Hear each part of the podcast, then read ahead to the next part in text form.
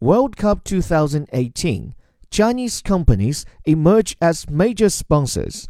Significant investment from Chinese companies was not enough to prevent the value of World Cup sponsorship falling for this summer's tournament, a report has revealed.